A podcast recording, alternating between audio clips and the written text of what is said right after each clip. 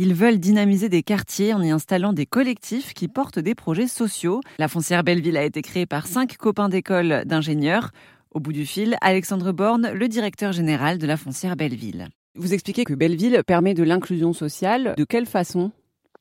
Le, mot de l'inclusion est un mot qu'on commence à, essayer d'utiliser euh, en se ménageant un peu parce que ça peut vouloir tout dire et rien dire. Euh, en tout cas, ce que nous dit autrement, ce qu'on souhaite, c'est que les lieux dans lesquels on intervient permettent à tout le monde, toute catégorie sociale, âge, origine, diversité culturelle, de pouvoir trouver leur place dans un lieu.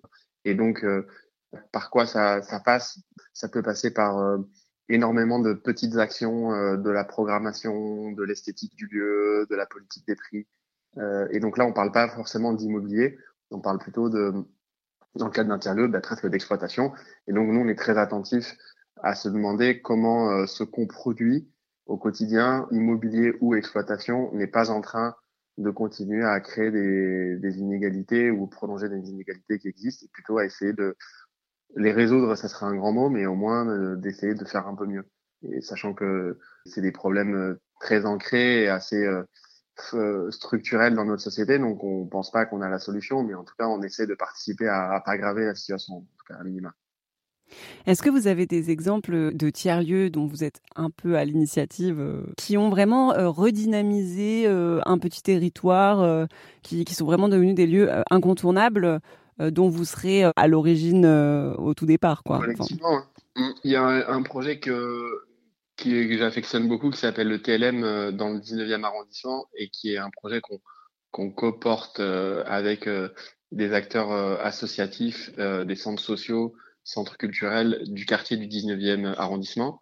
Et donc ces acteurs-là sont à l'initiative du projet. C'est eux qui vont porter euh, au quotidien les actions sociales euh, autour du quartier. Et, eux et nous, ensemble, bah, on finance ce projet. On le, alors il est actuellement en travaux. Il sera ouvert euh, en janvier 2024. Et, et, dans ce lieu qui sera à la fois une sorte de maison de quartier pour une sorte de salle des fêtes de quartier, et aussi euh, un endroit pour autour de la mode et, du design, autour du réemploi et du réemploi de tissus. En fait, euh, notre, notre point d'attention, c'est comment le quartier dans lequel on s'insère va trouver sa place dans ce lieu qui, euh, selon la manière dont on le porte, pourrait aussi bien être un lieu très huppé qu'un lieu très populaire ou très branché ou très je sais pas quoi. Et en fait, il faut qu'on arrive à, à, comprendre comment ce qu'on va produire ben, ne va pas exclure certaines personnes, sachant que le préalable à tout ça, c'est qu'on est en train de créer ce lieu dans un quartier qui existe déjà, avec des gens qui y habitent déjà. Et donc, euh, le pire pour nous serait que les gens qui soient dans ce quartier-là n'aient pas accès au lieu qu'on a créé euh, pour eux, en fait.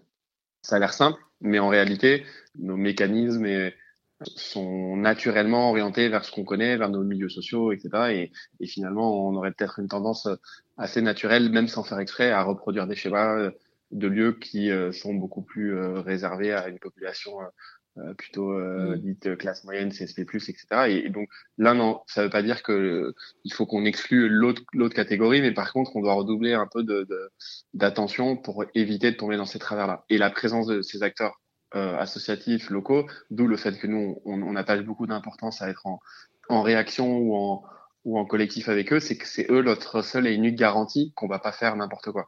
C'est eux qui connaissent les familles, c'est eux qui seront euh, un peu le garant euh, euh, de la porte d'entrée. Et, et, d'ailleurs, c'est ce qu'on a vérifié l'année dernière dans une phase de un petit peu de, de test. Et, et c'est comme ça que ça s'est passé. Donc les gens cherchent une confiance, ils cherchent euh, une tête connue du quartier, etc.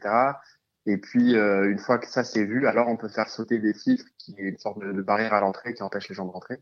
Et c'est pour ça que j'aime beaucoup ce projet parce que je pense que on peut faire de ce lieu euh, dans ce, dans ce bâtiment de la SNCF un, un lieu vraiment différent, je pense. Et dans d'autres lieux que j'ai pu repérer, que vous avez acquis, euh, j'ai vu un château à Arvieux. Mhm. Euh, qu'est-ce qui se passe là-bas? Ben, Arvieux, c'est euh, une petite, un petit village à côté de Rodez qui est un peu super actif. C'est un peu le village de Gaulois. Et, en fait, il y a une vingtaine d'années, je pense, quelques jeunes euh, Aveyronnais sont installés là avec leur entreprise, euh, avec un soutien de la mairie. Ils ont euh, finalement créé à Arvieux une entreprise qui s'appelle Lightis, qui est une coopérative locale euh, dans le numérique en plus. Et ils ont aujourd'hui, je crois, une vingtaine d'emplois dans un village de 800 habitants à Arvieux. Et en fait, ça devient un vrai moteur économique dans le village. Et ils ont pu, avec la mairie, porter des projets culturels, des projets écologiques, sociaux. Et donc cette dynamique-là, elle attire beaucoup de monde qui vient voir, qui essaie de comprendre pourquoi Arvieux est si différent, euh, qu'est-ce qui s'y passe, etc. Et pour accueillir cette dynamique, et notamment parfois des gens euh, qui cherchent à se loger dans le village pour comprendre ce qui s'y passe, eh ben, il fallait un lieu. Et donc, à l'initiative euh, de, de et d'autres acteurs locaux, on, on, a acheté ensemble ce domaine, petit château domaine. Et, et aujourd'hui, une fois que c'est acheté, on a fait des travaux de rénovation assez sympa, euh, écologique, et, euh, et, et, ça vit bien. Et maintenant, c'est vraiment l'IT qui est, qui est à la manette et qui porte le projet. C'est un bel exemple de ce qu'on peut faire en zone, en zone rurale. Euh, on peut le faire uniquement parce qu'il y a un vrai travail de fond qui a été fait depuis une vingtaine d'années dans ce, dans ce village. Et pour la partie logement, qui peut bénéficier de logement Belleville, entre guillemets? Et quels sont les critères, en fait? Alors, c'est une, euh, bonne question euh, dans le sens où euh, on est en train de sortir une vingtaine de logements, je dirais, répartis sur plusieurs projets. Chaque projet étant différent. dans le montage, je reviens au point du début, notre, notre volonté, c'est de louer le moins cher possible, mais ça ne veut pas dire qu'on est toujours dans des loyers sociaux très sociaux. Par exemple, sur du logement en ville moyenne, ce qu'on a tendance à faire, il est très difficile pour nous d'être en dessus des loyers euh, dits intermédiaires. Donc c'est des loyers euh, voilà, intermédiaires, euh, ils, ils, sont assez bas, mais c'est pas encore du loyer très social, on aimerait bien, mais là on peut pas. Euh, et donc du coup ça va être plutôt des gens en revenus plutôt faibles. Hein. On va essayer de travailler sur aussi leurs moyens financiers. On n'a pas encore défini de règles parce qu'on n'est pas encore en train de les attribuer et on va attribuer les logements à Albi, euh, je pense euh, euh, fin d'année, début début 2024, Verdun fin d'année et à Sens dans un an ou deux. Et donc là, on va plutôt, je pense, travailler avec la mairie ou parfois on travaille avec aussi des associations immobilières à vocation sociale, des AIVS, qui aussi, eux, ont le droit d'attribuer des logements dits sociaux, chose que nous, on n'a pas le droit de faire, mais eux ont le droit de le faire pour nous. Donc euh, là, ça peut être vraiment des critères classiques du logement social. Euh, et sur des logements intermédiaires, euh, on va voir un petit peu la grille, mais l'idée pour nous, c'est d'essayer d'éviter de, j'allais dire par exemple, on veut que des habitants locaux, ou alors certaines villes veulent que des Parisiens qui viennent habiter dans leur ville. Et donc là, on est plutôt contre ce, principe.